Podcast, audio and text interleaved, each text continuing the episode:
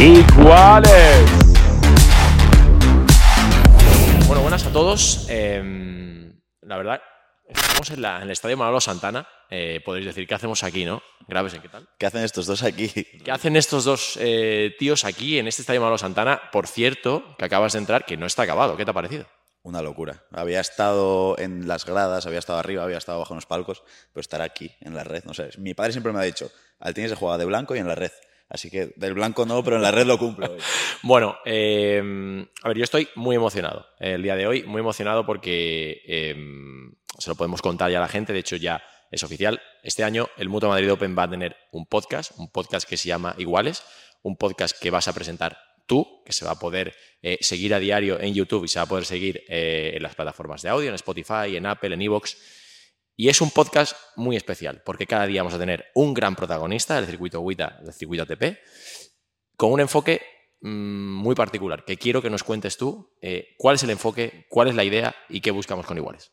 Para mí la idea es tener una charla distendida con los jugadores, que tengan un espacio en el que se puedan sentir cómodos para hablar de cualquier cosa. Creo que es una forma muy guay de complementar al periodismo deportivo tradicional que simplemente se dedica a entrevistar a los jugadores y hacer preguntas más incómodas, porque creo que es el curro que tiene que hacer un periodista deportivo.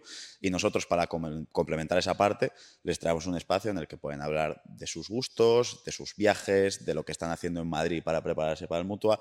Creo que está muy guay para darles ese espacio en el cual se pueden desconectar 20, 30 minutitos, hablar de cualquier cosa que no sea tenis y descubrir un poco más de los tenistas, que a mí es algo que me gusta muchísimo, ver un poco cuáles son las aficiones que hay más allá de simplemente salir aquí y jugar con la raqueta.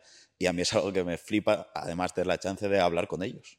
Gravesen para mí lo tiene todo. De hecho, cuando surgió el proyecto del podcast, fue el primer nombre en el que pensamos. ¿Por qué? Uno, porque comunica muy bien, ya lo hemos visto, no es solo buen jugador de FIFA, bueno, un jugador normalillo, vamos a llamar, un jugador normalillo de FIFA, no, comunica muy bien. Dos, eh, evidentemente habla el español perfecto, pero también el inglés, lo cual es una condición básica porque los protagonistas van a ser, eh, eh, muchos van a ser internacionales y necesitamos un buen inglés. Eso Jaime lo hace y aparte es un amante del tenis. O sea, creo que reúne todo para que ese podcast eh, sea un éxito, sea espectacular y para que todos los que estáis en casa lo disfrutéis. Lo que él decía de complementar un poco la oferta. Es verdad que en el Monta Madrid Open, y tú el año pasado estuviste, incluso estuviste en nuestro canal de Twitch, tenemos muchas cosas. Hacemos un canal de Twitch, hacemos muchísima activación en redes sociales, mucho vídeo, intentando acercarnos al público que tenemos, pero sobre todo al que no tenemos.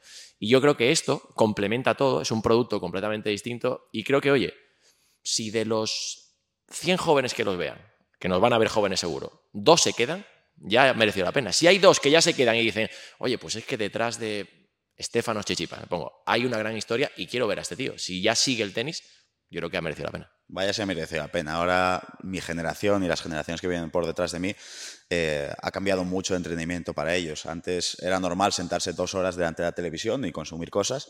Ahora estamos en otra generación en la cual tienes TikTok, que el contenido son cinco segundos. Y si esos cinco segundos no te, no te enganchan, ya está, ya has pasado.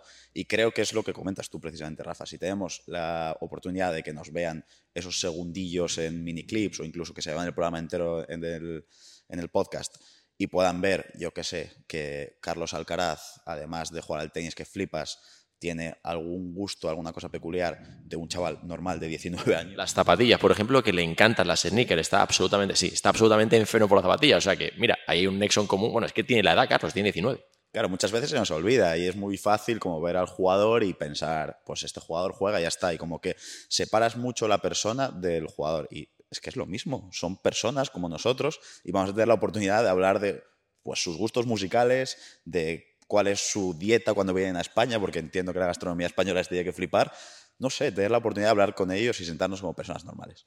Como os digo, en Iguales eh, va a ser un podcast diario, no hay una hora fija, porque como lo vamos a grabar cada día, dependemos de cuándo juegue el jugador, de que gane, pero todos los días podréis disfrutarlo y a Jaime le hemos visto manejarse muy bien con el mando de la Play, en esta faceta eh, es verdad que has hecho cosas, pero tienes un poco de nervios de gusanillo de decir, oye, al final cuando estás ante un reto, un proyecto nuevo, siempre están esas mariposas ahí en el estómago, ¿no las tienes?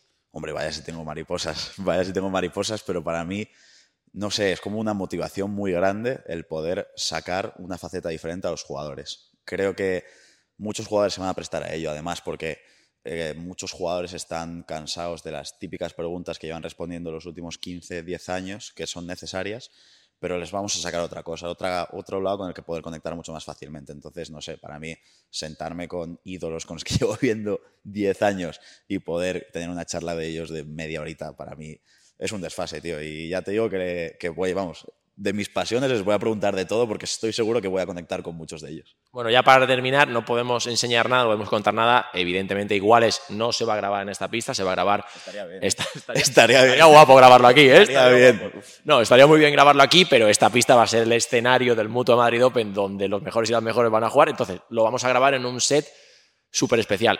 Gravese no lo ha visto, no puede verlo porque no está todavía acabado, pero sí os digo que os va a molar.